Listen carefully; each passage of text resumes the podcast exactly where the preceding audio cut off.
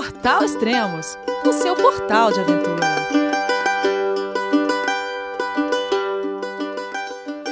Bom dia, boa tarde, boa noite, bem-vindo a Extremos, o seu podcast de aventura. Esse é o quinto podcast da cicloviagem Two for Trips, com o Thiago e a Flávia. Olá pessoal, tudo bem? João, é você, meu filho? Alô, pai. Eu consegui. Eu tô no cume do Everest. Eu vi, meu filho. Te acompanhei o tempo todo pela sua página Spot. A família de produtos Spot utiliza tecnologia 100% via satélite para manter você sempre conectado em suas aventuras. Fale de qualquer lugar do mundo através do Spot Global Fone e utilize o Spot Gen 3 para estar sempre rastreado e conectado aos serviços de emergência. Desapareça quando quiser, seja encontrado quando precisar. Saiba mais em findmespot.com.br. Oi, Elias. Salam aleikum. Salam aleikum. Agora estou em Marrakech. Esse podcast vai ser transcontinental? É, transcontinental. Transatlântico, né? Vai começar num continente e acabar em outro. É, pois é. Saímos do frio e viemos pro calor. É, tá calor hoje. É. Ah, a última vez que a gente falou, vocês estavam próximo ao Ushuaia. Ushuaia. É. Tava Sim, frio. Rio Grande. Rio Grande. E agora, estão na onde? Estamos em Marrakech, no Marrocos. Ca- Caramba, hein? quantos dias? Ah, 271 dias de viagem. É, E- total 270. Quantos quilômetros? 6.639 quilômetros. Pedalado. É, isso Pedalado. até, foi até o. Agora a gente não pedalou ainda. Vocês não pedalaram aí ainda? Teve carona. Hã? Vocês não pedalaram ainda em Marrakech? Ainda não conseguimos pedalar. Tá, Não, depois, depois vocês falam sobre isso. É, ó, desculpa a canseira que eu dei pra vocês, vocês já tinham marcado pra fazer o podcast. É que eu tava. Fui entregar livros, que todo final de tarde eu levo os livros que, que acaba vendendo aqui do Extremos. E agora também, depois dos livros que eu vou entregar, eu aproveito pra fazer uma caminhada, um treinamento pra, pra viagem, pra próxima expedição que eu vou fazer, né? Então agora tá faltando. Achei que você estava fazendo uma caminhada para fazer um treinamento para entregar mais livros. Seria bom. Ó, no come, cara, nem fala isso, cara. Eu comecei a entregar os Já enche a livros. mochila de livro e já vai, ó. Já é, já vai entregando. Olha, quase tive que fazer isso, porque no começo tava em greve os Correios, os livros não estavam chegando, cara. Teve livros que aí era aqui em Campinas mesmo, né? Que o pessoal comprou. Eu entregava, eu ia lá entregar pessoalmente, porque se colocasse nos Correios era 20 dias que ia demorar. É absurdo isso. Na mesma cidade, imagina isso.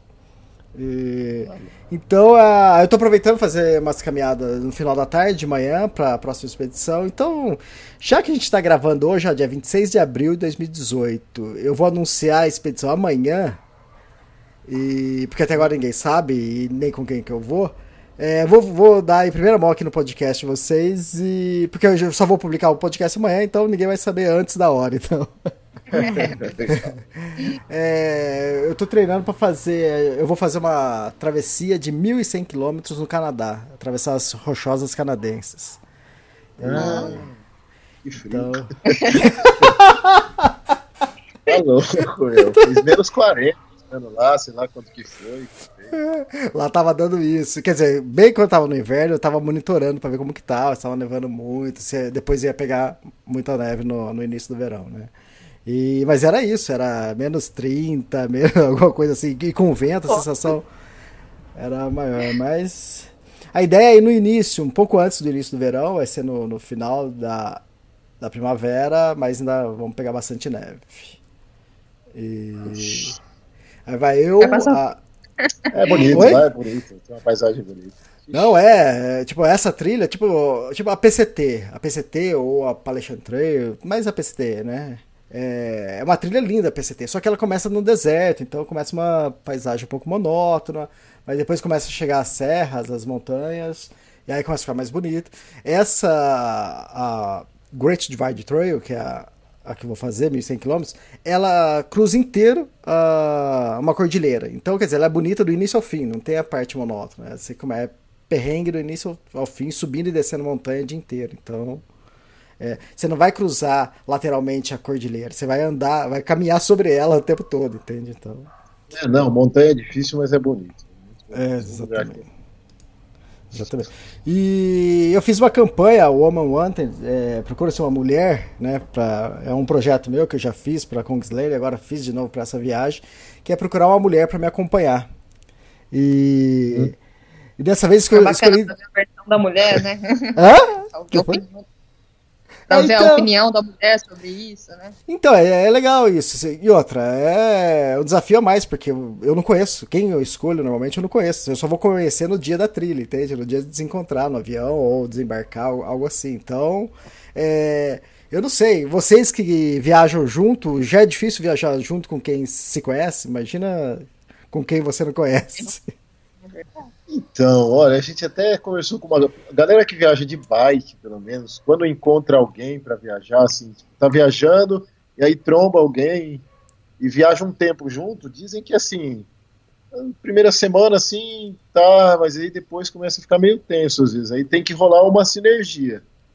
Assim, as duas pessoas têm que ter uma maneira de pensar relativamente parecida, assim, porque senão dá muita treta depois de um tempo, acho que vai mas é.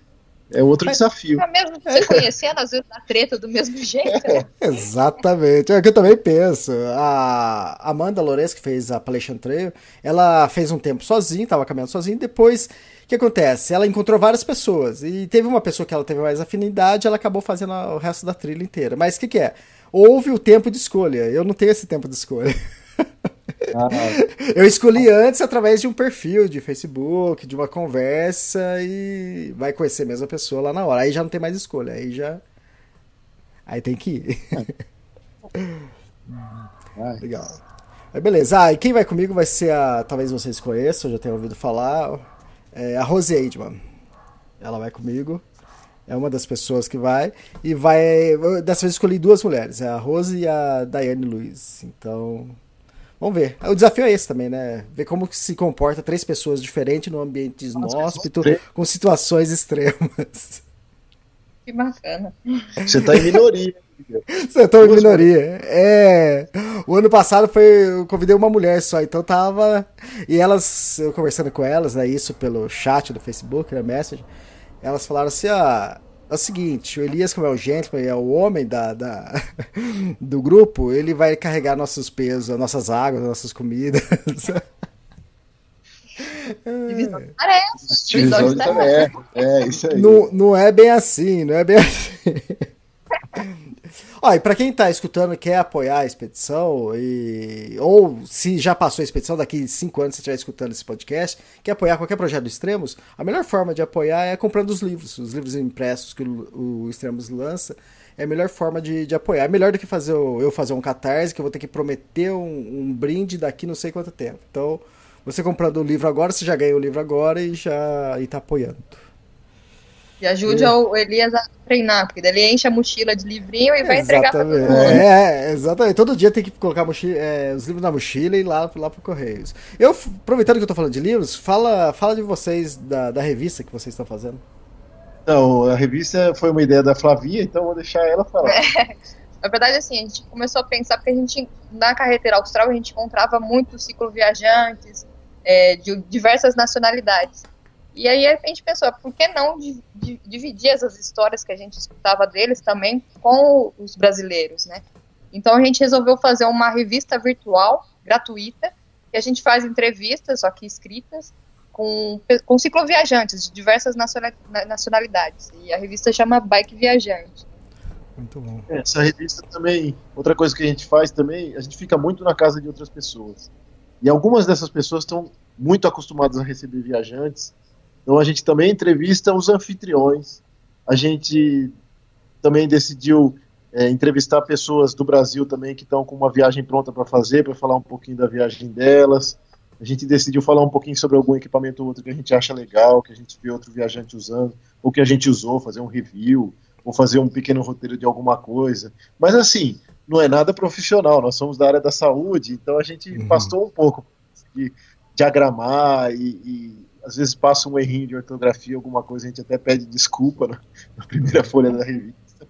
Mas é, a ideia é essa, é dividir com todo mundo e que todos tenham acesso, né? Porque uhum. muitas pessoas têm barreira de idioma, alguma coisa, não tem acesso a esse pessoal de fora, né? Sim. Mas a ideia é tentar ter mensal, assim, uma revista com É. fotos, o pessoal manda imagem, também pode comprar fotos. Chama Bike Viajante. Agora tem no mais. Facebook, Ah, tá, pode falar.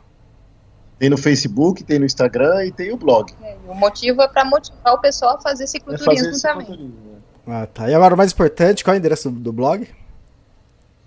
É www.bikeviajante.blogspot.com.br É www.bikeviajante.blogspot.com.br Esse blogspot aí é que mata, né, Elias? É que a gente não, não, não tá com grana ainda para criar um endereço. Não. né? É gratuita, né? Então é tudo gratuito. Não, não tem problema. O importante Mas é levar no- o conteúdo, né? É. E deixa eu falar também, para quem quiser adquirir os livros do Extremos, é extremos.com.br e você vai ver lá na página principal todos os livros lá que você pode adquirir. E aí, vamos, vamos para a cicloviagem de vocês? Vamos para o quê? Para Rio Grande, é isso? Vamos para Rio Grande, a gente parou lá, tinha umas coisinhas que não É. sei se a gente falou de lá, de Rio Grande. A gente tinha falado que tinha ficado na casa de uma mulher super simpática, ela É caça Rio Grande na onde? Rio Grande do Sul? Não, Não, Rio Grande na Argentina. Tierra del Fuego, na Argentina lá embaixo. Sim. lá no frio. E aí, essa, essa mulher ela tem um camping no quintal da casa dela, ela é uma figura. E a gente comeu muito lá, Elias. Nós exageramos na comida. E a gente estava muitos, uns 10 dias acampando selvagem. Quando a gente chegou lá, tinha uns, Queria comer uns, tudo. É, comer tudo. tinha uns argentinos que faziam pão, pizza, tudo cicloviajante. É. E aí, a gente exagerou, passei mal, tive uma dor de barriga. Nossa, é Não, não dor de barriga de, de, de, de tipo diarreia, não, dor de barriga de muito gases, muito refluxo, sabe? Aham. E aí chegou uma hora, a Flavinha passou. Tive que sair da barraca, não tava Dormiu fora. Foi aquecendo a barraca, sabe? Foi aquecendo. Assim.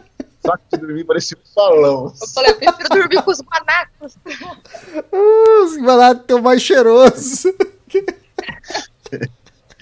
Não sei, eu acho que a dieta do argentino tem muito pão e a gente fazia tempo que não comia, exageramos de pizza e pão e ficamos fazendo junto com eles loucamente. Passamos mal. Eu, principalmente, passei, passei mal. Agora tá beleza, voltou a, a tradicional, né? O vento lá é muito também, chama É. muita atenção grande o vento, por isso que a gente falou, nossa, agora seguir pela rota 3, se o vento estiver ajudando, beleza, mas se a gente pegar vento contra, e um frio que congela a bochecha do lado que tá o vento, sabe? E foi bacana. Teve um momento meio chato lá no, no quando a gente estava lá nesse camping, né? Que foi um- uma coisa que pode acontecer com viajantes e que a gente também, quando saiu para viajar, a gente já esperava que pudesse acontecer. A gente não quer, né? Mas acontece. Algumas pessoas já sabiam, né, até ficaram sabendo que são mais íntimos da Flavinha, que foi o falecimento da avó dela durante a viagem. A gente ficou sabendo Uhum. lá no, a gente estava lá no camping, né? E não, já passou, já, já a Flavinha já fez, fizemos uma escala no Brasil, ela visitou, mas É, mas É um- foi difícil. é né? um Mas- momento difícil quando você tá viajando e perde um ente assim, você tá longe, né? Putz, é meio, meio triste. Mas aí recuperamos e bola pra frente, seguimos viagem lá de Rio Grande. Então, E aí, ó, como fa- a gente- falando nisso, então fala o que vocês descobriram, que vocês falaram no off pra mim, que no Ah, outro podcast. Do Pela ah, Vida é, putz, Elias, a gente adora escutar os podcasts aí de- dos outros viajantes, em geral, assim, desde bicicleta até os que estão escalando, tudo. E aí a gente tava escutando, de, a gente conhece, né, o Pela Vida Fora, conhece a, a Eveline no final, eu vi que ela falou no final do, do podcast, eu falei, ah, eu queria mandar um, um beijo pro Tio For Trips, especialmente pra Flavinha, aí você entrou com tudo, assim, tipo, chutando a boca, sabe? Bom, pessoal, muito obrigado pelo podcast. encerrar, olha, até a próxima. Aí eu falei assim, nossa, Flávio, que estranho, né? O Elias é um gentleman, não faria isso, né? Esquisito, aconteceu alguma coisa. Aí o que, que a gente falou? Aí a gente pensou assim, falou, ah, eu acho que a Eveline talvez foi falar alguma coisa desse falecimento da avó da Flá, porque ela ficou sabendo. E aí eu acho que, não sei se vocês acharam melhor editar o vídeo e cortou no final, sabe? Mas ficou um corte muito estranho, do tipo, parecia que você tava podando eles de falar, sabe? Então, é, às, vezes, às vezes acontece, tipo, a gente tá conversando aqui, ah, sei lá, cai a conexão, ou acontece alguma coisa, alguém interrompe vocês aí, a gente consegue cortar e volta um pouquinho pra falar aquele trecho, né? É, com a Eveline, o que aconteceu que é, ela, ela mandou um abraço para vocês e falou sobre o falecimento da, da sua avó. E aí, beleza, aí despediu, falamos, tá, tá, tchau, beleza. Aí passou uma hora, ela me manda o e-mail. Elias, acho que é melhor editar aqui, tirar aquilo lá, porque não sei se vai ser bem, vai ser legal eu estar tá falando isso ó, num podcast, né? Falei, não, sem problema, vou lá e corto. Só que acontece, eu já tinha gravado e não ia voltar a gravar com eles, para remendar aquele trecho, né? E aí eu fui lá é. tentar cortar da melhor forma, mas aí ficou aquilo, entende? Aí ficou um corte muito. mas acontece. Mas o mais, o mais legal é que vocês descobriram, que vocês você sacou na hora. Primeiro como é que você falou na hora muito, que você... assim, muito bruto, sabe? O negócio. Bom, pessoal, um abraço. É, e aí também como ficou, acho que foi um dia depois depois do falecimento da minha avó, e depois falar, porque ela ia mandar um beijo especial pra gente. Exato. Beleza. E aí, Rio Grande, o que mais? Bom, de Rio Grande, a gente saiu, ficou com esse medo dessa ventania louca aí. Aí a, a dona do camping que a gente estava falou: olha, tem um pessoal, e a gente já tinha até visto outros viajantes que tinham feito, tem uma rota alternativa. Você não precisa descer só pela Ruta 3, que você vai margeando o Atlântico. Você pode ir mais para dentro do continente, por estradas de terra. É, você dá uma volta um pouco maior, mas é, tem menos vento, tem muito mais árvore para te proteger, tem bastante área para fazer camping livre, tem cruzamento de pequenos rios assim para você pegar uma água. Então a gente falou, ah, por que não? A altimetria também era tranquila. Aí a gente foi por essa rota. Se eu não me engano é a rota F e H. Essas, essas são as, as letras. Então logo depois que a gente saiu de Rio Grande a gente entrou. Realmente, tem menos vento, tem bastante lugar com árvore para acampar, é bonito, é, quase não passa carro, mas aí estava tendo, nessa época do ano, é, eu não sei se é o terceiro final de semana do mês, eu não sei como é que funciona, eles têm a Fiesta del Ovelheiro, é a festa do ovelheiro, tipo, seria o, a festa do gado deles lá, sabe? Aí tem os uhum. cães ovelheiros, tem todas essas coisas, a gente não sabia. E tava um movimento de carro nessa estrada, a gente estranhou até de repente cessou o movimento. Eu falei, ah, Flávio, vamos acampar aqui. A gente achou um lugar para acampar, montamos a barraca, deitamos, beleza. No outro dia de manhã, parecia que tava tendo um terremoto do lado da barraca, sabe? Por quê? E uns barulhos estranhos e tal, aí de repente a gente escutou. Falar, cavalo passando. cavalo. E aí, a sua imitação ficou passavam... muito boa, cara. e aí os caras passavam do lado. Sonoro. É, aqui tem, tem sonografia. E aí os caras passavam do lado da. É. E aí os caras os cara passavam do lado da, da, barraca e eles falavam, eles gritavam também. Oh, buenos dias, não sei o que. Eu falei, não, tem alguma coisa. Aí eu saí, tava tudo aqueles gaúchos deles, que o gaúcho deles é bem parecido com o nosso gaúcho do Rio Grande do Sul, lá, de, uhum. com aquelas roupas, puxados, sabe, daquele jeito também. Aí eu falei, ah, Flash, que tá rolando essa festa, por isso, por isso, a gente acordou meio assustado. Aí eles passaram, tudo, esperamos eles passar, né, para não desmontar a barraca nem nada.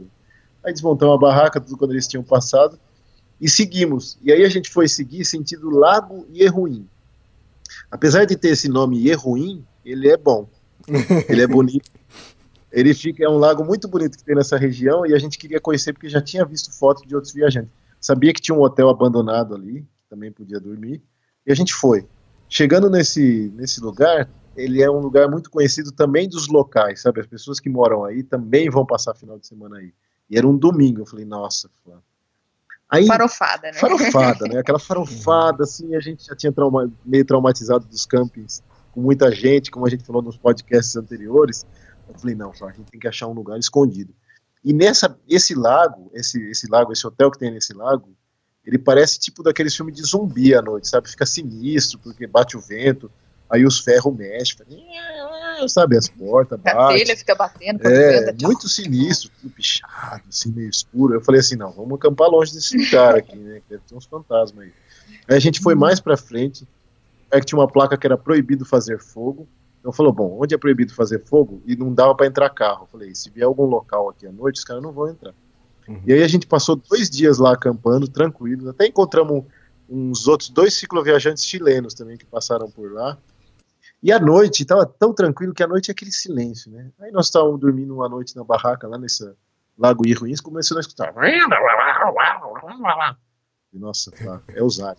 É o ZT lá da Patagônia. É o Puma, é o Puma. é o Puma, é o ET que não achou a gente, achou a gente aqui agora. Mas a gente sabe quando você abre o zíper, só uma beiradinha assim pra olhar pra fora, um frio que tá. Aí as raposas acharam o nosso lixo, que a gente deixa, não deixa dentro da barraca mais. Depois daquela história do ratinho e de todas aquelas coisas, a gente deixa o lixo fora. Depois a gente carrega com a gente. Mas a gente deixa ele fora da barraca. E elas acharam o lixo, elas estavam acostumadas com gente. Quando a gente saiu lá fora, elas chegaram super perto da Flá, assim.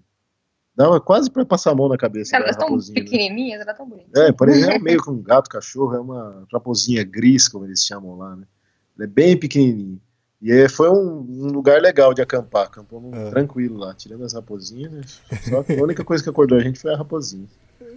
E aí depois de lá a gente Que- que seguiu eles chamam de- que é eles o- chamam de outra zorro, né? cidade, que tinha depois de Rio Grande. Hã? Eles chamam de zorro, né? A raposa, é isso? Isso, Sorrito Gris, Sorrito Não é Gris. zorro, zorrito é gambá. Não, é, ah, é Sorrito Gambá, então é Sorro Gris. Tô aqui aqui, que ela tá. E aí a gente foi pra, pra Toloim. Pra Tolo, é, você vai viajar com duas mulheres, vai preparando. Aí a gente vai pra Eu sei, eu viajei ano passado. É, tá acostumado. Aí a gente foi para Toluim, que era outra cidade que a gente tinha que ir. E essa cidade é muito conhecida dos cicloviajantes por causa de uma padaria que tem lá, ou panaderia, como eles chamam. E essa panaderia é do de um, de um, de um padeiro, né? Que chama, que chama Emílio. E todo mundo conhece, ah, é o Emílio, o Emílio. A gente falou, poxa, a gente tem que ir nessa padaria também. Pô, todo cicloviajante passa por lá, vamos, né? Aí a gente chegou lá na tal da panaderia La Union. A gente pôs um GPS e ele tem já no GPS, todos os GPS tem essa panaderia. Chegamos lá, o dono não tava, o tal do Emílio, porque ele tinha. Ele é, ele é igual você, ele gosta de caminhar. também. Uhum. E aí ele tava caminhando fazia cinco meses que ele tinha, Ô, tava louco! caminhando. Esse Cinco ganhou, meses. é. Ele fez cinco meses de caminhada de uma cidade que eu não lembro o nome agora, de onde ele saiu lá na Argentina. E ele vem caminhando, ele tem um programa que ele faz parte que chama Basura Zero, Uhum. que é tipo lixo zero. Sim. E aí ele vai caminhando pelas estradas junto com, com o pessoal e eles vão recolhendo o lixo que a galera vai jogando, sabe, do lado da estrada e vai fazendo campanha, passa pelos lugares da panfleto para as pessoas, ó, não joga lixo e tal. Ele aí- caminhava 30 km por dia. É, ele falou que ele caminhava 30 km por dia. Nossa, ou menos. muito. E a gente foi encontrar depois com ele lá. E é interessante que nessa padaria realmente eles estão tão acostumados a receber, porque eu falei, e agora? O que, que eu faço? Eu entrei na padaria, uma padaria toda chique, né? Cheio de viajantes de tudo quanto é lugar, não só de bicicleta, cheio de, principalmente de moto, motorhome, turistas locais. Então tinha um monte de gente, uma padaria chique, sabe? Cheia daquelas comidas deliciosas, aquelas faturas, aqueles doces, todas aquelas coisas. Eu falei, e agora? Eu cheguei no caixa, parei uma bicicleta na frente, cheguei no caixa pra tiazinha e falei assim, é, eu tô viajando de bicicleta e essa padaria aqui todo mundo fala que tem um lugar pra gente que a gente pode passar a noite lá. Ah, tá, tá, tá. Bom. Pera aí um pouquinho. Ela foi falou com um rapaz que estava trabalhando lá. Ele falou: Olha, eu tô atendendo aqui, vocês esperam um pouquinho. Aí a gente esperou, pediu um café, ficamos lá sentados. Aí daqui a pouco o rapaz levou a gente pro depósito que fica no fundo da padaria, um depósito enorme. E ele construiu, o, o Emílio, num um quarto para os cicloviajantes. Ele falou que esse quarto não existia. E aí, como ele estava acostumado, ele recebe cicloviajantes já há 30 anos, segundo ele. Nossa. E ele falou: não, vou fazer um quartinho, então, direitinho para esses cicloviajantes. Fez um banheiro com água quente, tem tomada, tem tudo certinho no banheiro, separado da padaria. Então a gente deixou a bicicleta lá. E lá no quarto são é uma beliche mais uma cama. E do lado da casa dele, num, que eles chamam de ginásio, que é uma parte onde se fazem ginástica, essas coisas, tem mais algumas camas para outros cicloviajantes. Ele falou que no pico, no dia que teve mais cicloviajante lá, ele, ele tinha mais de 20 cicloviajantes dormindo uma noite lá. Nossa. Padaria. Hum. E é bacana que no quarto tem na parede, tem escrito o nome de todo mundo que passou por lá. Tinha da Carol em Boava, tinha, Tinha. do pessoal do Pedaria, Tem tinha muita gente. muita gente, Elton Xamã, tem vários cicloviajantes que, que passaram por lá e, e que a gente conhece, César Estela, uma galera mesmo, assim, do Eu acho que Brasil e do o, o Guilherme Cavalari passou lá, o pessoal que eu vi Passou. Isso é, é super. E passou muita gente de fora também. Nossa, vários viajantes que estavam dando a volta ao mundo passaram por lá. Pessoas que a gente segue blog também, assim, exterior e tal. Então foi muito legal ficar por lá. A cidade de Toluim, ela não tem muitos atrativos, assim. Tem essa padaria para quem viaja de bicicleta, que já é um atrativo por si só, e a comida é super gostosa. E tem um museu na cidade, você sai um pouquinho, que fala dos, dos índios locais que tinham aí. É interessante a história deles, dessa, uhum. esse povo que tinha aí, que desapareceu, né? Em 50 anos de, de colonização, depois que, que chegaram os europeus aí, esses índios infelizmente desapareceram por doenças e, e várias coisas que contaram. Foi muito, muito triste, assim. Não, não foi que nem no Brasil, que teve os bandeirantes ou outros que até mataram índios. Não, não, foi... Os caras falavam, ah, tá pelado, dá roupa pros índios, ou uhum. os índios passaram óleo no corpo, passaram, pararam de passar o óleo no corpo, colocavam roupa, chovia, a roupa ficava molhada, começaram a pegar a gripe dos, dos imigrantes e tudo, e acabou, a população acabou em cerca de 50 anos praticamente. Nossa. Hoje não tem nada desse, só tem, só tem o museu mesmo. E a gente conheceu outros viajantes, né, que também a gente usa para pôr na, na, na, revista, né, a gente entrevista essa galera, e uma foi muito engraçada, a Flavinha que, que conheceu mais que eu até. Como é que foi, Flá? Ciclo, cicloturista de um dia que você conheceu. É, na verdade era uma, uma garota que ela tinha saído de Ushuaia, né, uma argentina, e ela falou que estava querendo se sentir do Mendonça, alguma coisa assim, que ela ia percorrer a Argentina inteira. Uhum. Só que depois, passando a conversa assim, ela estava meio triste e tudo mais, aí eu descobri que, na verdade, o motivo da viagem dela era o fim de um relacionamento. Né? Normal. Aí, então, ela ficou triste, resolveu, ficou meio sem rumo e foi, falou que foi viajar.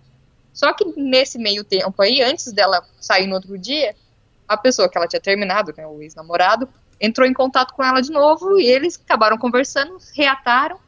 Ele saiu de Ushuaia, onde ela tinha saído, que eles moravam em Ushuaia, e pegou um carro, voltou para Toluim, pegou ela de carro e voltou. Então acabou a viagem dela ali. Foi uma viagem de um dia. Ela ia, ela ia até Salta, hein? Ela ia até Salta, que é lá em cima. Né? Lá em cima, no norte da Argentina. Mas teve uma vantagem, porque como ela estava toda preparada, ela estava carregando um monte de comida. E ela deixou a comida toda para nós. Olha que é, beleza. Olha que ótimo. teve um lado bom. E a gente conheceu várias outras figuras. Lá a gente conheceu um francês, gente, um senhor, tem, tinha dois senhores que passaram por lá, assim, mais de 60 anos. Né? E a gente estava comendo na padaria e parou a bicicleta do lado, assim. Uma bicicleta toda equipada tal. E desceu um senhorzinho francês, todo figura, assim, barbinha tal, pequenininho. Aí, de repente, ele veio conversar com a gente. Ele falava muito pouco espanhol, a gente quase não falava. Eu só falava tranquilo, tranquilo. Falava, tudo era tranquilo. uhum. E a gente falava muito por mímica. E, de repente, começou a tocar um alarme. Tipo alarme de carro, sabe? O seu veículo, ocupado, aquelas coisas. Sabe? nossa, de onde é ele? Ah, alarma, alarma Demi, Demi Bici, Demi Bici. Eu falei, não, não acredito. Ele instalou um alarme na bicicleta dele. Então, quando as pessoas passavam perto da bicicleta dele para entrar na padaria, disparava o alarme, porque as pessoas encostam na bicicleta. Uhum. lá e ele tinha um controle remoto, ele apertava, fazia pi, pi, pi e parava o alarme. Igual o carro. Ah, impressionante. Só, só pessoas folclóricas nesse lugar. Então foi muito legal assim ficar por isso lá, né? Quem fica nesse nessa padaria, além de ter a padaria, que é uma delícia, as coisas lá, conhece muita gente, tem muita história, né? Então é, foi muito bacana ter ficado por lá. Valeu, valeu toda a pena ter parado em Toluim. E de lá, aí a gente ia seguir para o Ushuaia. Só que tem uma coisa, Elias, como a gente tinha falado até no outro podcast, a gente tinha comprado o nosso voo para Buenos Aires, para ir uhum. voltando, né? Fazer nossas escalas, muito, muito tempo atrás. E a gente estava meio adiantado o nosso ah, calendário. A gente tinha que dar uma enrolada para chegar em Ushuaia, porque a gente tinha um, um warm showers lá, que é uma hospedagem solidária em Ushuaia, e a gente não queria, tipo, ficar duas semanas na casa do cara, né? Então eu falei pra Flá, Flá, a gente vai indo devagarzinho, para demorar mais pra gente chegar, e a gente fica menos na casa da pessoa, para não forçar uma barra, alguma coisa assim, ficar chato, né? Então a gente saiu de lá de Toluim super sossegado, a gente tava, tipo, a gente andava pouco, né? Aí a gente passou por uma laguna que tem do lado que chama Laguna del Índio. A gente tinha pedalado 10 quilômetros só no dia. Eu adorei. e aí, aí, a gente passou lá, o lugar era bonito, né? Aí eu falei assim, ah, Flá, vamos ficar aqui, vamos acampar, né? Era um lugar que era conhecido também, que também tem naquele programa Overlander, que a gente até citou. Uhum. E aí aparecia esse lugar, tinha, o pessoal falava bem. Aí a gente dormiu, a gente escutava muito quadriciclo. Nessa região da, da Terra do Fogo tem muita galera que faz trilha de quadriciclo e tudo mais, então a gente escutava muito aqui. Mas eles não passavam perto da barraca, passavam sempre longe. Mas aí a noite para, né? A noite foi bem tranquilo, dormiu bem tranquilo, um pôr do sol bonito. E aí de lá, descendo para o Ushuaia, a gente também já tinha lido em outros blogs muitos relatos de toda uma galera que passa pelo Lago Escondido, que é um lago muito bonito que tem lá. Tem umas cabanas abandonadas. Né? É, tem um hotel, tinha um hotel lá que chamava Petrel, Osteria Petrel. E não sei por que cargas d'água, no passado esse hotel foi abandonado, alguma crise, algum problema de terra, alguma coisa. Só que não é tipo abandonou e destruiu tudo que tinha lá. Não, abandonou e ficou abandonado e acabou. Uhum. Em uma dessas cabanas, os viajantes iam conservando para os outros, sabe? Trocavam vidro, limpavam. E, tipo, um vai embora, sobrou comida, sobrou é, água, sobrou um equipamento que pode ajudar, eles vão deixando na cabana, porque o Ushuaia muitas vezes é o ponto final da viagem de muita gente. Sim. Então, é, depois de, de, de, do Lago Escondido já é o Ushuaia, né? Então as pessoas vão deixando muita coisa. Quando a gente chegou lá tinha cama, tinha oh, outros viajantes. É, tinha um casal até que a gente encontrou no caminho indo para lá, que era um casal de espanhóis. A gente estava lá na nossa tandem andando no acostamento, porque a gente anda mais no acostamento por, por motivos de que a tandem já é grande, né? E lá às vezes é perigoso por causa de vento, muito caminhão. A gente, quando tem um acostamento que dá para andar, a gente anda. E aí a gente cruzou um casal de espanhóis, ela é, ele é da região de Granada, ela é de Astúrias. E aí eles falaram que estavam indo para Cabana, eles faziam até campanha para uma pele de mariposa, que chama que é uma doença bolhosa que dá na pele, eles estavam arrecadando dinheiro para isso daí.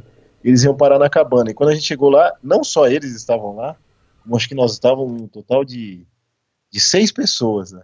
Acho que estávamos na cabana. Então também foi legal por causa disso. A gente ficou dois dias lá também. O lugar é muito bonito. Para na frente do lago, bem tranquilo. Assim. É, e foi legal. A gente chegou lá e na frente do lago tinha uma montanha super bonita.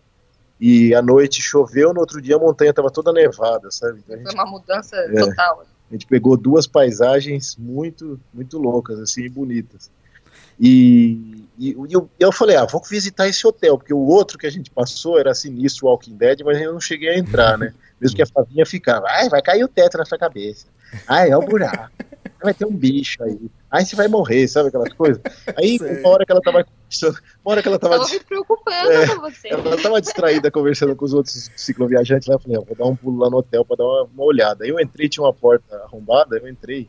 Cara, sabe aquela cena de filme de, de terror misturado com guerra, com fim de mundo, que tem algum vírus, ou que todo mundo virou zumbi desse jeito? Muito sinistro o hotel por dentro. Aí a Flávia falou: Eu te disse, eu te disse. Eu, eu tirei umas fotos, viu as fotos depois. E aí foi legal que a gente conheceu mais essa, essa galera lá e depois saímos. Aí saímos, ficamos dois dias lá também. Depois começa a acabar a comida, tudo não tem mais o que fazer. Falei, não, vamos, vamos chegar no Chuá, não dá para enrolar mais agora. Né? O nosso Warm Shows já estava esperando. E aí, desse lago escondido para o Chuaia, tem um passo que é um pico de montanha, um pico de montanha. Lógico, não é nem comparado com as montanhas que você escala, né? Mas é um passo, é um. Passo Garibaldi. Chama né? Passo Garibaldi. Tem que subir aí uma, uma região. Tinha uhum. dois caminhos. Ir pela te, pelo asfalto normal e podia ir pela terra. Eu falei, ah, Flávio, nós estamos aqui no lago mesmo, é mais curto um pouquinho, vamos off-road mesmo, vamos pelo. A gente já andou tanto trilha do telégrafo, tanta estrada de terra aí, no, tudo para aqueles lados do Chile, carreteira, tudo. Vamos mais um pouquinho, né? Aí a gente foi por uma estrada de terra, pedra solta, é, tinha vários veios de água que passavam pelo meio. Era linda a paisagem. Mas a gente pegou a inclinação de até 40%. Ó, quem que pedala? Tá Cara, 40% é não muito, é de Deus. Não é de Cara, é muito é uma muito inclinado. E a gente com uma tanda, assim, não era todo o trecho 40%. Todo o trecho era tipo mais, Subida, do, mais né? do que 5% era todo o trecho. Mas tinha muito trecho de 10, 20 e aí tinha esses trechos de 40% e 30%. A gente que... até tinha olhado, na verdade, no GPS antes a altimetria. Só que quando a gente viu no GPS 40%, a gente falou, ah, é mentira, deve ter errado. Tá errado isso aqui, não vou subir uma parede. Não, não dá, né? Mas aí, era 40%. Era 40%. Cara, a gente empurrava assim, que sabe quando dá aquela tremedeira assim na perna, você sente todos os músculos assim do braço, uhum. sabe, as veias, tudo. Falei, nossa, vai explodir, vai explodir meu, minha veia, não tô aguentando, né? A gente andava tipo 4, 5 passos puxando a bicicleta e parava. Respirava igual Igual um minuto. É, respirava como se tivesse assim, uma, uma pneumonia misturada com tuberculose, bronquite, quase morrendo. Aí conseguimos chegar, depois de uma hora e meia, mais ou menos, a gente atravessou esses três quilômetros e chegamos lá em cima. Quando a gente chegou lá em cima, a gente trombou com um casal de colombianos que a gente já tinha conhecido lá atrás na carretera austral, que também tinha, tinha conhecido aquele cachorrinho que a gente contou a história, que foi Sim. atropelado. Lembrar, ver os podcasts atrás. Uhum. Mas aí a gente chegou e, e viajou mais o resto do trecho com esse casal, que é muito bonito o, o trecho, a chegada do Ushuaia, passa por umas montanhas, umas paisagens lindas. E aí quando você vê aqueles dois, aquelas duas torres escrito Ushuaia, depois de todo esse tempo que a gente tinha pedalado, a gente ficou uns seis meses para chegar lá, sete meses quase. Aí Um chororô danado. é, não, eu, você sabe, né? Eu chorei um pouquinho, né? Tem que segurar a onda nessa hora. Mas Macho. a Flavinha, abaixo. Mas a Flavinha e a outra cicloviajante da Colômbia, nossa, Comprei pelos seis meses. chorou. Mas foi muito, ficamos muito felizes de ter chegado lá, né? Vem E cá, gente- é, isso que você tá falando, essa torre, escrito Ushuaia, é a capa do podcast, é isso? Isso que vai estar na capa do podcast. Tá, mas é explica, a entrada- explica pra mim, onde fica essa torre? Lá em Ushuaia. Não é, Então, não é lá é- no centrinho, não. Não, Não, é não, uma das entradas. é uma das entradas. Você nem entrou na cidade ainda. Você vai Na passar o tem 5 quilômetros dela pra entrar. É, Quer por- dizer, da entrada da, da, da estátua da de Ushuaia até o centro. né? É, porque essa- essas duas torres escrito Ushuaia é na Rota 3, logo antes do primeiro posto de fiscalização policial para você entrar no Ushuaia mesmo, na cidade do Ushuaia, onde Então, tive, começa a valer. Ushuaia, é ali que começa a valer. Então, eu tive lá são- ca- 14 anos atrás, em 2004, e eu não lembro dessa torre. Não sei se é coisa nova ou eu, ou eu não vi, entende? Não lembro.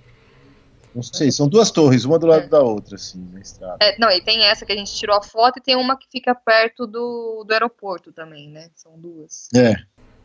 Em locais diferentes. E aí que a gente entrou, a gente falou, ó, vamos direto pro Warm Showers, que já estava esperando a gente, fazia um tempo, a gente tinha conversado com ele. E aí a gente, quando a gente chegou lá, ele falou, ó, galera, tem, não, prazer, achei até que vocês não vinham, que a gente chegou meio tarde, porque para passar esse passo Garibaldi, aí foi sofrido. Aí a gente chegou lá, ele falou, ó, tem o quintal, vocês se importam de acampar no quintal? A gente falou, não, fica tranquilo, a gente já estava acampando há tanto tempo e só de ter chuveiro quente, tava frio, lá tava faz ótimo, bem né? frio, apesar de estar verão, tava bem frio. Durante o dia fazia uma média de 10 e à noite caía para zero, né? Aí eu falei, não, tá. Aí a- ele tava com outros couchsurfers em casa, que também é um outro tipo de hospedagem solidária, não específica para ciclista. Uma era da Itália E outra francesa. e a outra é francesa.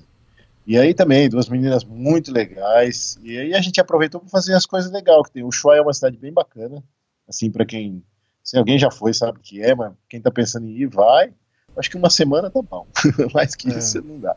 E aí tem um passeio de barco que a gente fez para conhecer o canal de Beagle. Que esse aí eu não lembrava nem da aula de geografia onde que era.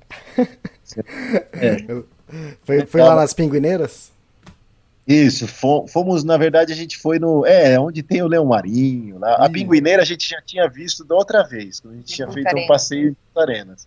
Aí eu falei, não, agora vamos só para ver os leões marinhos e, e o farol lá. O farol que é famoso lá. Aí a gente fez esse caminho, eu falei, puta, Beagle, é nome de cachorro, né? Eu falei, por que que chama é, canal de Beagle? Aí falaram, posso estar falando besteira aqui, se tiver um historiador me escutando, e, e corrigir depois. Comente no Por post. favor. Aí ele falou que quando veio o primeiro navio inglês aí passar por essa região, ele o cachorro da rainha era um beagle. E eu esqueci como é que chama aquela uma estátua que eles põem na frente do, do navio. Tem um nome isso, tem um Uhum. nome. É, põe bem no, na- no casco do navio lá na frente, a ponteira do navio. E era um beagle. E era um beagle, então ficou o canal do beagle, entendeu? Por isso que fica esse nome. Eu falei, nossa, cachorro, então deu o nome do negócio. E assim, tem muito museu legal, eu- a gente descobriu isso nos museus, né?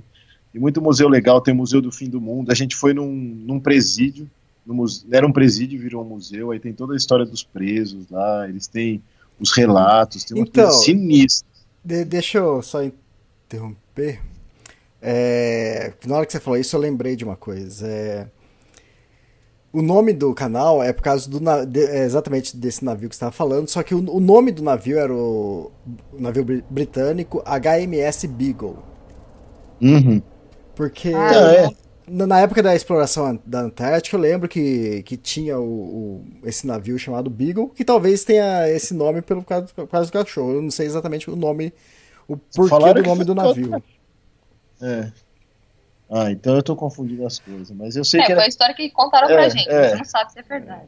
Então, é, e esse, e esse barco levava o. Além do capitão, que, que depois acho que escalou o Fitzroy, levava o Charles Darwin. Isso, é. O Charles Darwin até estudou uns cogumelos que a gente comeu lá. O chau chau e o pandelim. É, a gente comeu esses cogumelos lá. Ele foi pra estudar esses cogumelos. Uma das coisas que ele estudou lá. Aí, ó. Two for Trips é história também. É. Às vezes tem umas coisas erradas, por isso que a gente tem aqui. Se você dar uma olhada, tem feedback. E aí, uma coisa que a gente queria. Falar em comer, uma coisa que a gente queria muito comer lá, que a gente viu, né? Falando, Nossa, que louco! Era aquele caranguejo gigante Hum. que chama cent... ou centocha, que nem eles falam na Argentina. Eu falei, nossa, falei, ah, vamos comer esse caranguejo. Mas sabe, nossa viagem tem umas restrições, assim, de quando também torradinha. E aí, pô, era muito caro. Tava muito caro nos restaurantes. Tava mais de, de, de 150 reais pra você comer uma centoja em duas pessoas, com mais nada. Aí a gente sabia que ia acabar. 100 gramas de centoja. É, bem pouquinho. Eu falei, nossa, tá muito caro, né? Falei, ah, vamos tentar comprar uma e fazer. Aí entramos no, no YouTube. no YouTube e no Google, claro, pra ver como fazer, preparar. E é fácil, né? Falei, meu, se for isso aí. Aí a gente foi, correu, foi pra lá, foi pra cá, até que a gente achou uma centoia. E vendiam a centoia. Precisava um quilo e pouquinho. Aí venderam, acho que deu 60 reais se for transformar, né?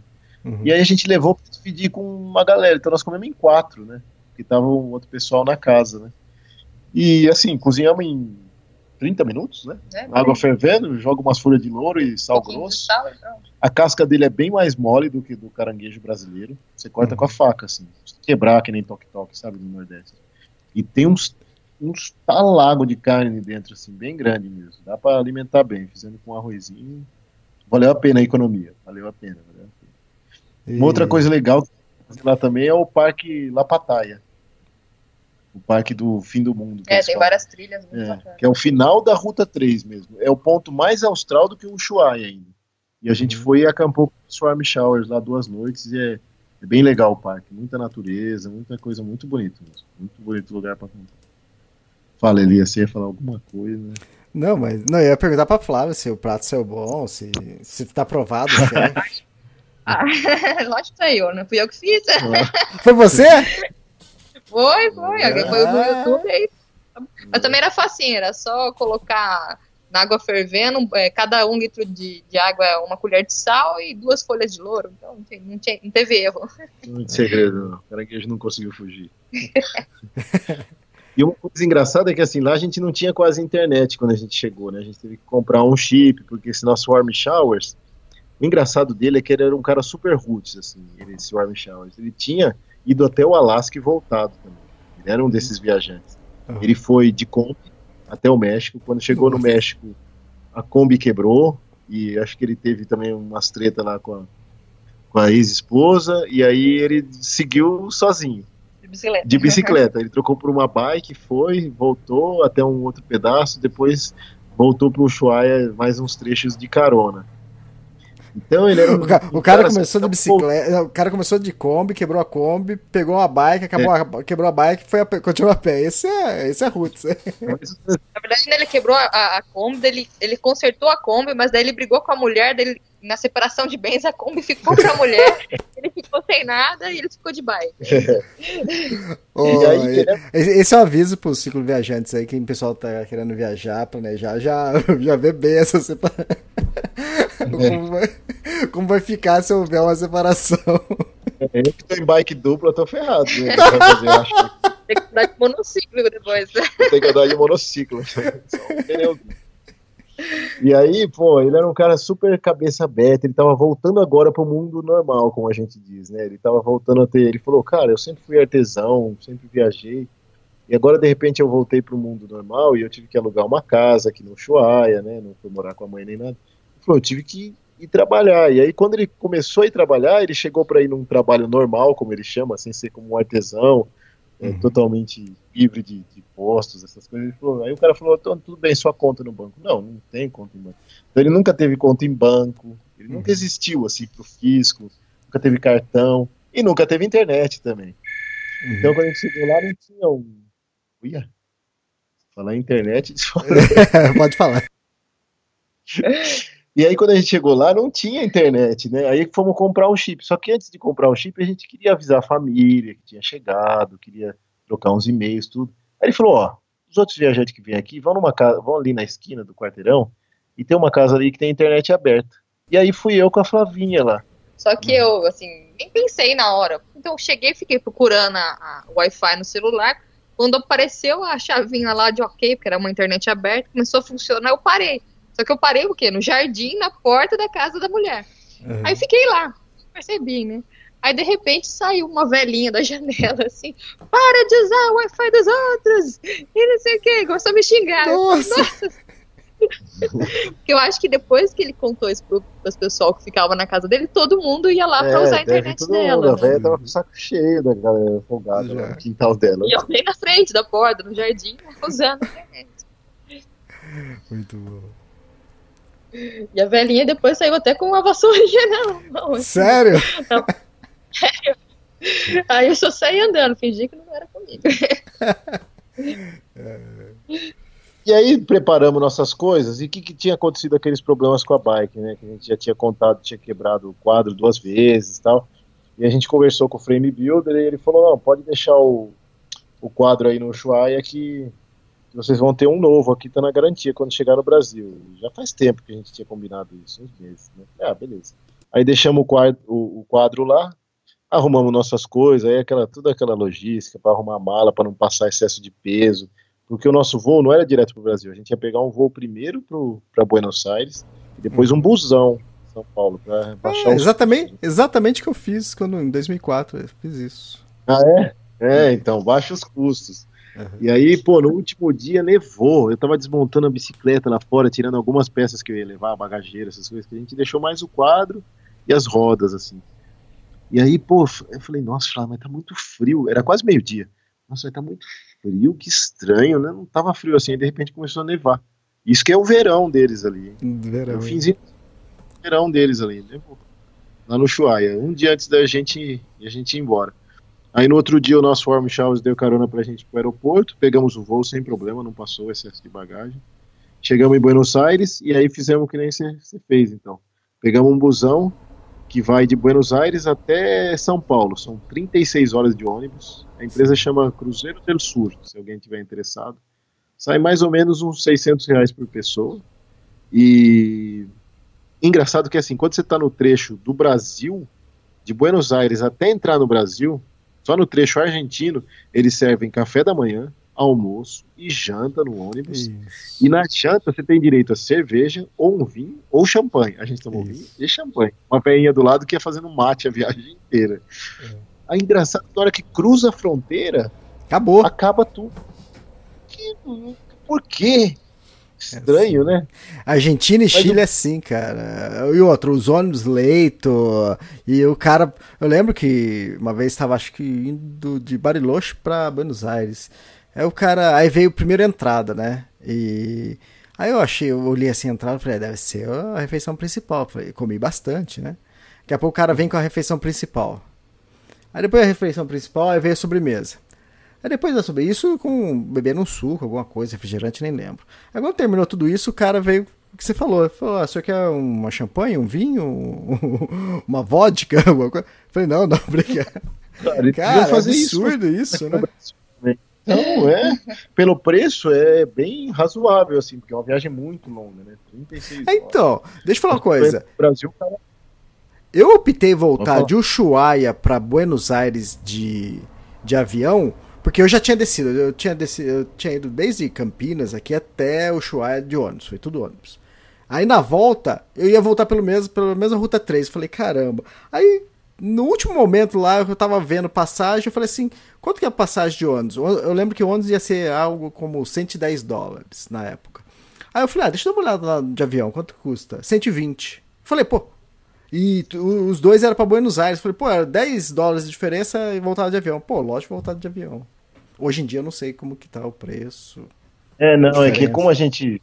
É, pra nós a gente ficou meio com receio e depois acabou ficando mais, mais caro o avião mesmo, ia sair mais caro. Então, falando, ah, vamos de busão. Mas, deu pra ir até que reclinava bem a poltrona, tudo, vai vendo uma Sim. paisagem. gente comprou com antecedência, então deu pra pegar bem na frente lá, que tem aquele vidrão em cima, sabe? Você vai vendo. Ah, vocês foram lá na frente de para-choque? É, lá em cima, sabe? Que é aqueles Isso, dois lá, andares. em, ci- em Isso, cima é. do motorista. Isso, é, em dá pra esticar as perninhas, É, dá pra ficar é, tranquilão. Tá tranquilão. né? Eu atravessei a, a cordilheira entre Mendoza e. Lá, lá, lá Los Caracoles, lá pra, pra Santiago. Eu atravessei assim também, em cima do motorista, de, de frente pra. Eu era o para-choque, né? Se batesse já era o primeiro ali que ia sair voando. Mas aquele vidrão assim, e assistindo tudo, toda a paisagem, coisa mais É, essa- louca. louca Essa é a demais. parte legal, é muito legal, muito legal. E aí, nós chegamos no Brasil, chegamos em Tietê, rodoviária Tietê, acho que chega. Acho que é Tietê que chega esse busão. E aí nós fomos para minha mãe, que mora em São Paulo, e começamos a nossa via sacra, né? Fomos visitar os parentes, os amigos. É... Quanto tempo vocês, papelada. vocês não viam eles? Sete meses, Sete né? meses, é, sete meses. E a Flavinha tinha que resolver uma papelada no Brasil, o passaporte dela tava. Não é que tava, pra- tava. ia vencer antes do final da viagem, provavelmente, e ela tinha que tirar um novo, tinha mais uns exames de rotina para fazer. E aí eu até aproveitei e consegui trabalhar uns dias na minha área, né, vendo lá uns casos no microscópio, consegui trabalhar uns dias e isso aí vai me ajudar, na- me ajudou a comprar alguma coisinha para viagem. E aí fizemos todas as festas com a galera de novo, de despedida, aproveitamos para comer todas as comidas que tava com vontade. E, Engordamos tudo que a gente tinha perdido. cara, a gente engordou tudo que a gente tinha perdido. É. O Thiago tinha perdido E um 10 mês? quilos, acho que é 10. Quanto? É. Quantos eu não entendi? Ele tinha perdido 10 quilos, ele engordou uns 9 ou 8, se bobear. É, perdido 10 quilos na viagem inteira, em 7 meses. E eu acho que em um mês a gente engordou tudo de novo. Impressionante. Tanto que a gente comia. Parecia que tinha, sei lá, uma população de um mundial de tênis e lombrigas na nossa barriga. Então acabava a comida. Tá louco. E aí começou algumas dores de cabeça, infelizmente, assim, era uma coisa que, que é chata de falar, mas ó, galera que vai fazer bicicleta para viajar, muito cuidado. A gente, às vezes o barato sai caro, sabe? Uma tandem aqui no Brasil, ela, você não tem uma empresa assim conhecida que faça tandens. Então a gente tinha tido uma ideia de importar uma tandem, mas era muito caro para importar um quadro um garfo. Mas olha, não sei não se não valeria às vezes pagar um esse preço caro, em vez de passar tanto nervoso que nem a gente tem passado com essa bicicleta, por, não por falha nossa, sabe? Mas é, é difícil de falar do trabalho de outra pessoa, né? Mas esse frame builder que fez essa tandem para nós, no começo a gente entende, tipo, todos eles pode ser que eles têm muita coisa, muito serviço, e aí demorou para fazer. Quando entregou a primeira tandem, a minhoca, né? Essa também chama minhoca, mas quando Minhoca entregou, 2. é, Minhoca 2. Quando entregou a primeira bicicleta, ela já veio com algumas coisinhas. Aí eu até falei para ele, ó, eu tive que cortar o pino do, dos freios traseiros porque estava em posição errada, não conseguia ajustar nenhuma. Aí tive que colocar um adaptador, mas beleza, fomos embora. Aí quebra do- duas soldas na solda mesmo, a solda quebrou. E solda, quando quebra, é porque é um problema da solda mesmo. Sim. Não é um problema, porque normalmente quebra do lado da solda, porque quando você solda você pode fazer uma lesão, vai no, no metal ali por calor. E aí ele falou, não, eu vou substituir isso meses antes da gente voltar. Eu falei, ó, já que você vai substituir o quadro, por favor, faça essas alterações, aí pedi para ele aumentar uma coisinha aqui, uma furação ali e tal. E falei, e não mude mais nada, porque assim, todas as peças que a gente compra para bicicleta, a gente compra baseada no tamanho das, dos encaixes delas na Sim. bicicleta. Então, se ele mudar, por exemplo, o encaixe do canote de selim, eu tenho que trocar depois o canote de selim, porque ele não vai encaixar mais se ele trocar a medida. E aí, o que, que ele fez? Ele não seguiu um roteiro, ele nem tinha mais, Elias, as medidas da primeira bicicleta que ele fez para mim. Ele falou isso, e depois ele admitiu o erro. Então, a gente teve que, desde que eu cheguei no Brasil, eu ficava mandando mensagem, é uma pessoa muito difícil de falar, eu falava, cara, tá pronta a bicicleta, tá pronta a bicicleta, ficou do jeito que deu, ah, ficou, não, tá pronto. De vez em quando ele respondia, não, só falta isso, não, só falta aquilo. Falei, cara, a gente queria ver a bike antes, porque se tiver algum problema, a gente vai viajar, já tá com a passagem comprada. Não... E aí, sabe, eu nunca ficava tranquilo aqui no Brasil por causa disso. Nunca ficava tranquilo aqui no Brasil. E para chegar em Marrocos e comprar uma bike aqui, ia ser muito treta. Aí eu falei, ó, entrega pelo amor de Deus. Ele falou, não, tá pronto, vou entregar tal. Aí ficou aquela enrolação, faltando uma semana pra gente vir para Marrocos, ele entregou a bicicleta. Isso que a gente ficou um mês no Brasil. E nós ficamos um mês no Brasil e a gente já tinha avisado ele que precisava trocar a bicicleta há meses. Meses já. Nossa. terrível. Aí, Mais precisamente, três meses. três meses. Aí eu falei, puta, cara, tá bom, vai, entregou a bicicleta. Aí passou um pouco aquele nervoso. Falei, bom, entregou tal, tá. Aí eu levei numa bicicletaria que a gente conhece, que é uma galera muito legal em São Paulo. Eu falei, ó, precisava mexer aqui e tal, não sei o que. Aí eu comecei a reparar. Eu falei, ué, cadê a. Porque assim, uma tandem, a corrente dela, você tem que ter alguma maneira de, de estender essa corrente, para ela ficar esticadinha. Uhum. Então a gente usava o extensor de corrente. E a primeira tandem ele fez com a furação pro extensor, porque tem que fazer a furação extensor. Nessa ele esqueceu, faltando cinco Putz. dias para viajar. Ele esqueceu de furar. Eu não posso pegar uma furadeira e furar o quadro da bicicleta. Você tem que passar um tubinho por dentro do furo, tem que ser um negócio bem feito, sabe? Aí eu mandei mensagem para ele, cara, cadê o furo do extensor de corrente? Aí ele, puta, esqueci, cara, não, foi mal, desculpa. Eu falei, meu, e agora, cara? Como é que eu vou. Não, eu vou mandar um adaptador. Aí começa as gambiarra, né? Falei, aí depois eu comecei a reparar, eu falei, pô, cara, que sacanagem, eu não acredito. E aí demora esse adaptador, também não chega, também não chega. O nosso voo era domingo. Sábado, acho que era à tarde, entregou, ou domingo de Nossa. Não, sábado à tarde, sábado à tarde ele entregou esse adaptador. Aí não dava tempo da gente ver mais nada, né, Elias, da bicicleta. A gente já tava encarre- encaixotando tudo, porque para pegar um voo para Marrocos é duas bagagens de 23 quilos cada uma, cada um mais uma bagagem de mão de até 8 quilos, certo? A gente tinha que fazer tudo dentro das especificações para tentar não pagar excesso. Uhum. Então a gente já tava carregando tudo, enrolando tudo, encaixotando tudo. Beleza, encaixotamos tudo, viemos embora. Pegamos o voo, viemos para Marrocos. Chegamos em Marrocos, aquela tensão, né, da imigração, fala, putz, os caras vão me fazer um milhão de perguntas agora que eu vou entrar, porque assim, a gente não tinha hotel reservado, a gente não tinha nada. Sim. Que a gente tinha um couchsurfing em Marrocos. Só que o cara pode me. E aqui é um país que tem várias restrições para muita coisa. É um país que é uma monarquia, é um país islâmico, é um país que tem várias censuras, vários controles de tudo. Então você não pode ficar na casa de um marroquino assim, sabe? Não é Uhum. assim, entendeu? Tem, tem um certo controle. Eu falei, putz, esse cara perguntar tal. Aí, impressionante, passou lá, não perguntou nada, olhou para nossa. Eles com o Brasil têm uma relação muito boa. Uhum. E vice-versa, né? Um pouquinho para ir pro Brasil não precisa de visto, nem nada. Mas a gente ficou um pouquinho tenso, porque antes da gente tinha vários casal, casais de, da- franceses, europeus, e eles faziam muitas perguntas. Até um casal eles não deixaram entrar, É, casal ficou de jovens. retido ali, um casal de jovens.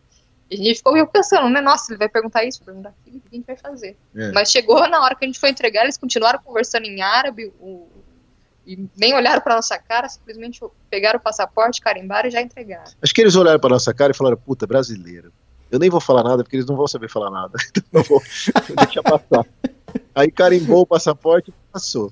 Aí chegamos lá, pegamos as bikes, estavam inteiras as caixas, tudo, aí falando, puta, agora vai passar pela, pela, pelo controle de bagagem, vão mandar a gente abrir essas caixas aqui. Também. Os caras nem aí. Também nós demoramos até pegar as bikes, já tinha passado tanta gente, eles já tinham aberto tanta mala, que acho que eles viram a gente com aquelas caixas, com um capacete na mão. Eles olharam e falaram, ah, isso é bicicleta, eu não vou. Deixar. Quando a gente saiu, já tinha um táxi esperando a gente, que o nosso Couchsurfing tinha, tinha combinado, era um amigo dele, aí pegamos o táxi e fomos pra casa dele. Quando a gente chegou na casa desse Couchsurfing, é, era um prédio, assim, num bairro mais simples, assim, de, de Marrakech, né? Gotham City. Tipo um Gotham City, assim, de Marrakech. Tipo Gotham City. Aí, aí nós entramos, o porteiro lá deu a chave pra gente e a gente entrou. Não tinha elevador, então levamos tudo pelas escadas morro acima lá com, com o motorista do táxi. Entramos no quarto, entramos na casa, uma sala assim com dois cobertores jogados no chão e uns travesseiros e umas roupas jogadas no chão. Um quadro do, um- rei. do rei do, do Marrocos, na parede uma reza islâmica e mais nada, uma sujeira no chão. Aí fomos entrando, falei, ah, vamos dar uma olhada na, na casa. Aí fomos entrando, a cozinha sinistríssima, sinistra, um monte de lixo jogado para todo lado, assim. Falei, nossa, que estranho. Entramos num quarto também, só um colchão no chão, uma televisão e no fundo umas roupas penduradas. Falei, ah, o cara às vezes mudou faz pouco tempo, né? Mas ele tinha muita Uhum. referência legal. Certo. Aí o cara chegou 11 horas da noite, mais ou menos. A gente já tinha até ido no supermercado, tinha descoberto o supermercado perto, comprou umas coisinhas para comer. Aí conversamos, um cara super legal, bacana. Falou que ele estava numa fase que ele tinha que sair cedo, voltar tarde, então ele estava trabalhando muito, não ia poder dar muita atenção, mas a gente podia ficar à vontade, que a casa era dele. E o cara foi dormir, e nós perguntei pra ele, ó, a gente pode usar aquele cantinho onde tá os cobertores para esticar os nossos nossos isolantes e dormir? Ele falou, pode, fica à vontade, a casa é de vocês, tal, não sei o que. Beleza, esticamos. Dormimos. Isso era uma meia-noite. Quando foi três horas da manhã, a, escutamos um barulho de chave na porta e de repente abre a porta, entra dois caras falando em árabe, assim, um negócio meio sinistro, sabe? Acende luz. Acende a luz, os dois, e os dois começam a olhar para nós assim, do tipo, aquela cara do tipo, quem Vocês são. estão fazendo aqui? É, do tipo, quem são esses caras aqui? E a gente olhando pra eles com a mesma cara, assim, do tipo, quem são esses caras, né? Aí eu falei do tipo, oi, tudo bem? Eles, oi, tudo bem e tal. Aí entraram pra dentro e foram lá pra cozinha. E o outro dormindo no quarto, né? E eu não entendendo nada. Flavinha morta de sono, já virou pro lado e continuou meio assim, meio sono, meio acordado. E eu preocupado, né? Falei, cara, não eu tinha lembrado que, que o nosso Couchsurfing tinha falado que tinha um irmão. Falei, pô, deve ser o irmão do cara, né?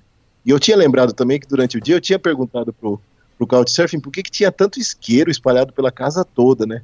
Aí ele tinha falado, ah, isso é coisa do meu irmão, ele vem aqui de vez em quando, ele usa umas drogas. Só que eu não imaginava que o irmão dele morava lá, cara. Uhum. E o irmão dele tinha uns amigos muito loucos à noite, né? Aí foram pra cozinha usar droga, né? Aí eu falei, fudeu, e agora? Né? Eu aqui, ainda mais com, com a Flavinha, né? A gente fica preocupado quando tá com mulher, essas coisas. Agora o que eu faço nessa hora? Bom, essa hora não dá pra fazer nada, né? Finge de paisagem. Aí o amigo dele veio pra sala onde nós estávamos, tudo com a luz acesa, nem aí, falando. Aí pegou as roupas que estavam no chão, enfiou numa mochila e foi embora. Aí o outro cara foi pra cozinha. Eu falei, não, tem que conversar com esse cara, né? Saber o que tá pegando, né? Eu fui pra cozinha e falei, oi, tudo bem? Você que é o irmão do, do Ahmed, né? Ele falou, por quê? Sou eu. O que, que meu irmão falou de mim? Falei, bom, se o cara perguntou isso, tá devendo. coisa boa não deve ser, né, cara? O cara não pergunta um negócio desses, né? Não deve ser uma coisa boa. Eu falei, não, ele não falou nada, não. Falou só que tinha um irmão, né? Não falei os outros detalhes, né? Aí, ah, tá bom, tá, não sei o quê, não sei o lá. Aí ele foi pra sala, aí ficou lá mais um pouco, aí depois foi pra dentro dormir, aí apaguei a luz, né? Aí fomos dormir. No outro dia a gente acorda com aquele receio e tal, não sei o que. Falei, ah, nós temos que sair daqui. E aí era um prédio meio sinistro, de vez em quando à noite tinha uns barulhos, aí tinha mulher chorando, sabe? Falei, nossa, ah, onde que nós vimos assim? É, isso que depois também chegou um vizinho que perdeu a chave, e aí ele saiu lá de dentro onde ele tava e foi lá arrombar a porta do lado pro vizinho entrar. né? É, isso tudo de madrugada, sabe? Aquela barulheira, isso 4 horas da manhã. Eu falei, puta, a gente já não dormiu direito no avião. Aí chega aqui e não dorme direito. Falei, não, nós temos que fazer alguma coisa. Temos que fazer alguma coisa, sair daqui para um hostel, alguma coisa para a gente que o ideal do Couchsurfing não é não só somente para economizar uma grana, mas principalmente você ter contato com o marroquino, Uhum. tal, ver o dia a dia, a vida da pessoa que mora lá, né?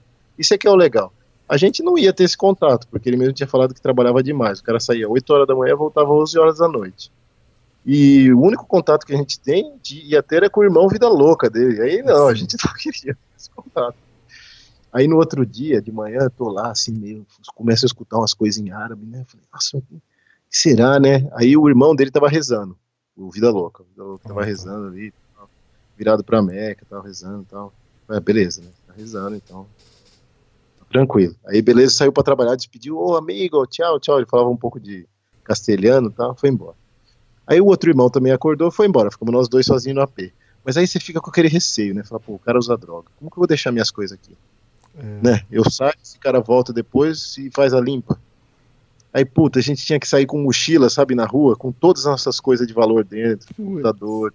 Uhum. Aí eu lembrei do contato que o Sport Star Bikes, que é uma loja de bike que tem em Sampa, tinha dado para nós, de um cara que tem uma empresa que faz turismo aqui, é mais um turismo de luxo, assim, e principalmente para cicloviajantes. Ele, ele, ele também é competidor tal. Ele chama Hadi. Ele é filho de marroquinos e ele, ele tem a, a filial, chama Morocco Imperial. E a filial de Marrocos é ele que toma conta, aqui no Marrocos. Falei, cara, vou mandar uma mensagem pra esse cara. Aí mandei mensagem pra ele. Falei, Hadi, é o Thiago, tô aqui em Marrakech, eu tinha falado com você já antes pelo Face e tal, tá acontecendo isso, e aquilo. Falou, cara, não, ó, infelizmente não dá pra vocês virem pra casa.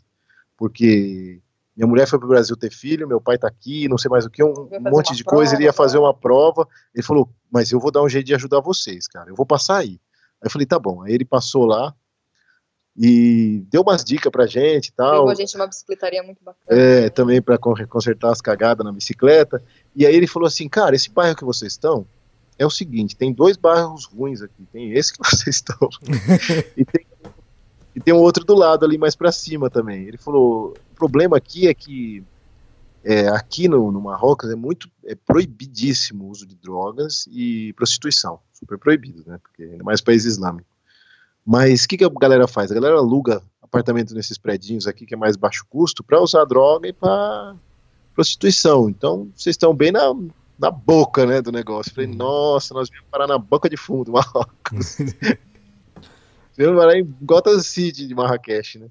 Aí ele falou, não, se vocês puderem sair daí e tal, não sei o quê. E aí, que problema que vocês têm na bike? Eu falei, cara, a gente tá cheio de problema na bicicleta. Porque quando a gente chegou aqui, a gente descobriu que também faltavam algumas furações. O pino do para encaixar o freio traseiro também não, não dava o encaixe certo. Uhum. Aí eu já conversei com o meu frame builder de novo, o cara que fez o quadro, ele pediu mil desculpas, ele falou que realmente foi falha dele.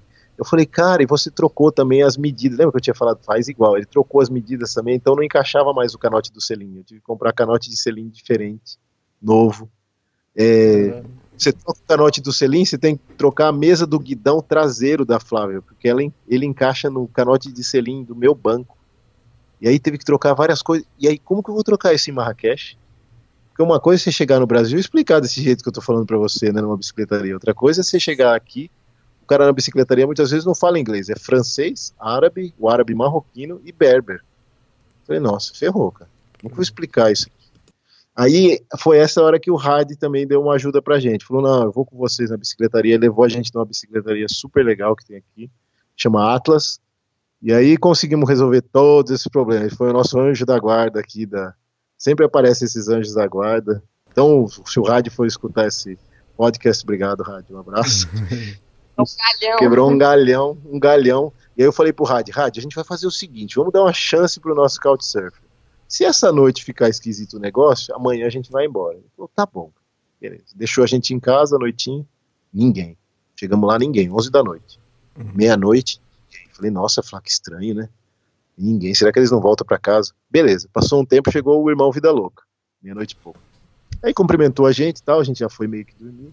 E ele foi pra cozinha usar as drogas dele. E a gente na sala de boa, né? Falei, ah, vou ficar por aqui, né?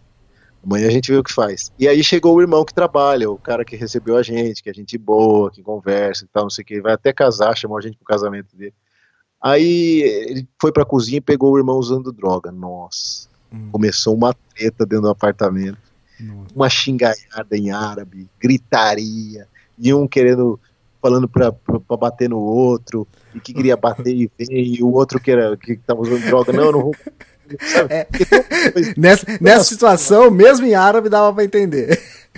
Não, não, é porque assim, o árabe, Elias, é uma coisa que me salvou aqui, como tenho por parte do meu pai, a família do meu pai são libaneses, né? Ah. E eu aprendi quando era criança a falar o árabe, mas eu aprendi a falar o árabe do Líbano, que é diferente do árabe marroquino.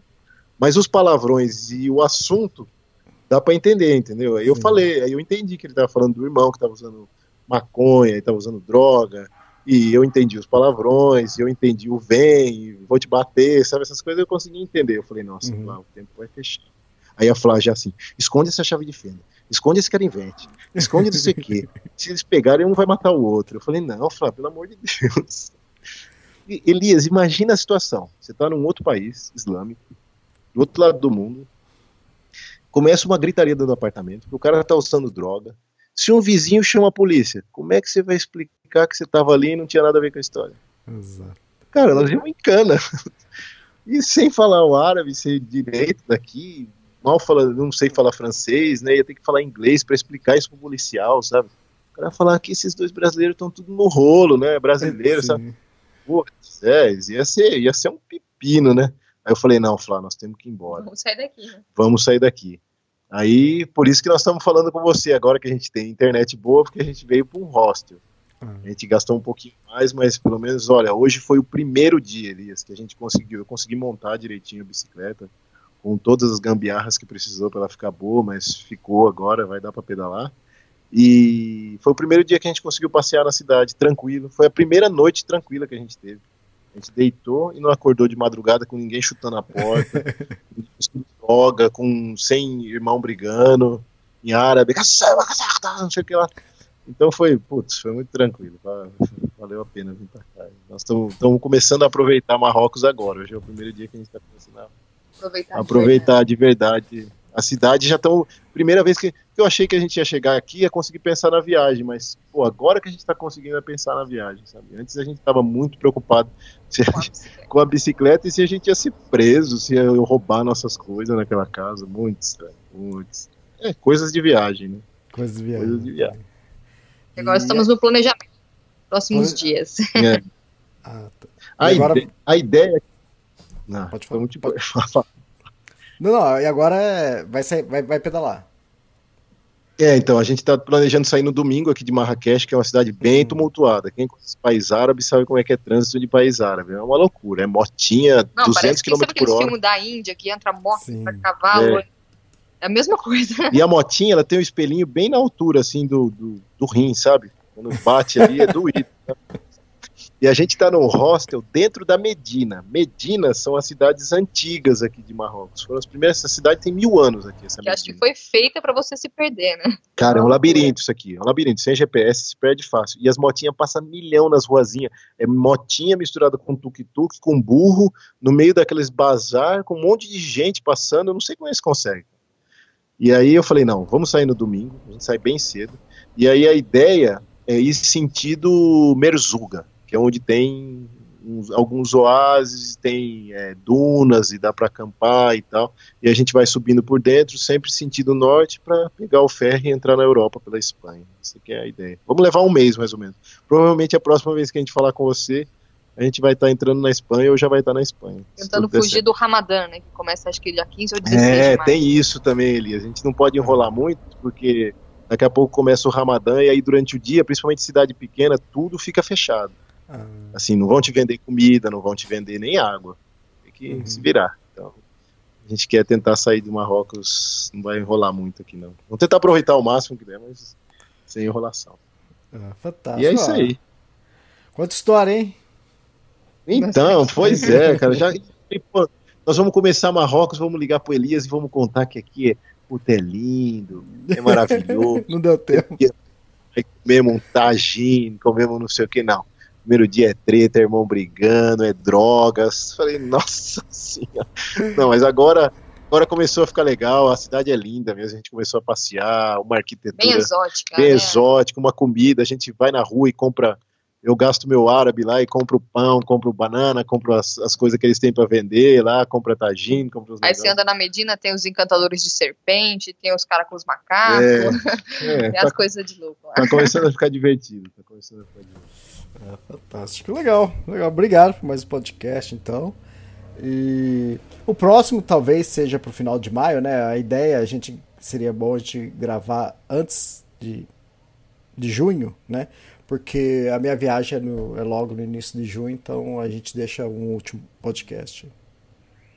Ah, beleza. Até o meio de maio vamos tentar gravar. Legal. Tá bom então, Flávio. Thiago, obrigado mais um podcast e até a próxima, então. Falou, Falou, Elias. tchau, tchau. Massa Leme, massa Leme. Tchau. Tchau. obrigado. Tchau, tchau.